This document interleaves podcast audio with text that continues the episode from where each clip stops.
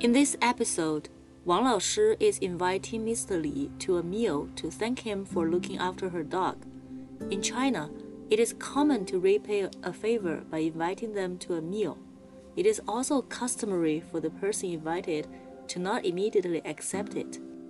Listen and see how Wang Laoshi insists on the offer. 老李，今天晚上我请你去外面吃饭吧。